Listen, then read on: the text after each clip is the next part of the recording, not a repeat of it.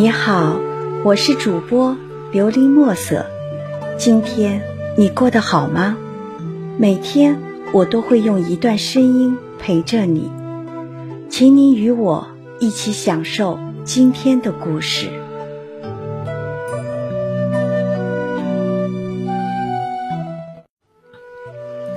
生活不会容易，但你能强大。生活不会很容易，生活也很苦，但你别忘了给自己多加点糖。天快亮了，手头上的方案还没做好，怎么办？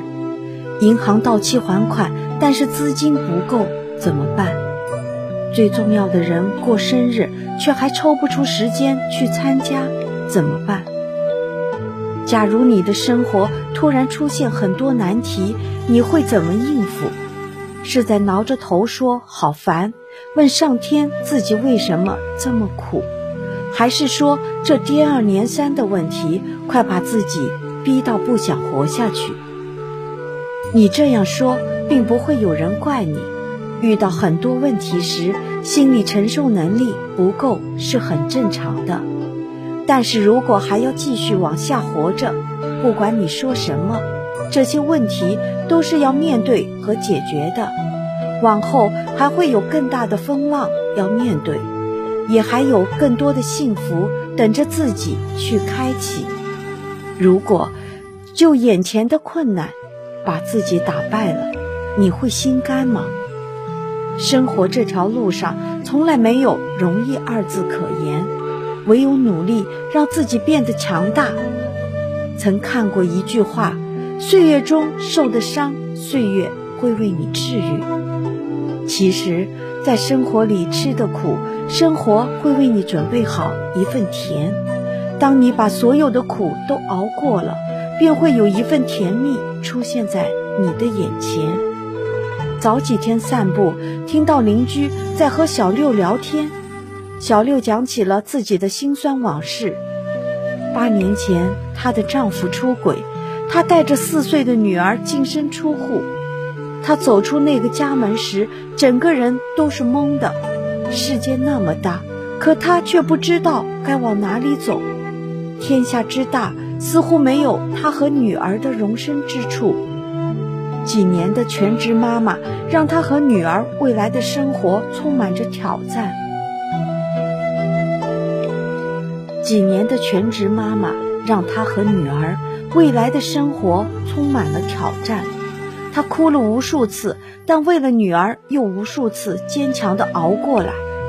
无奈之下，只好带着女儿去美容院做杂工，一边赚钱，一边学技术，一边带女儿。不需要有什么报酬，只要有吃有住就行。幸好，她遇的老板人很好。能够接受他的这些条件，他比谁都勤快，也都比谁都认真。他的善良和精力也感动了很多人。几年后，技术学成，老板支持他自己出去创业。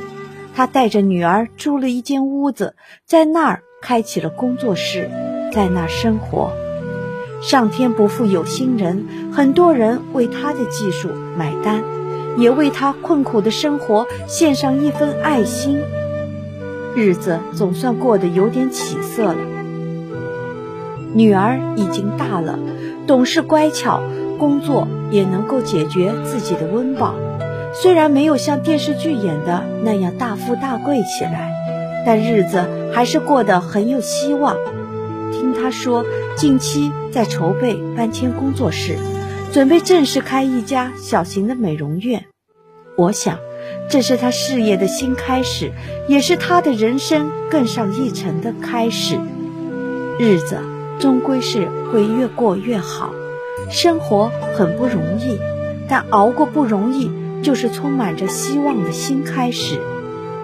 生活从来就没有容易，对谁都一样。感情的失意，工作的不顺，生活里的各种琐事，好像不顺的时候，所有的不顺都跟着来，让自己的内心无比的焦虑和痛苦。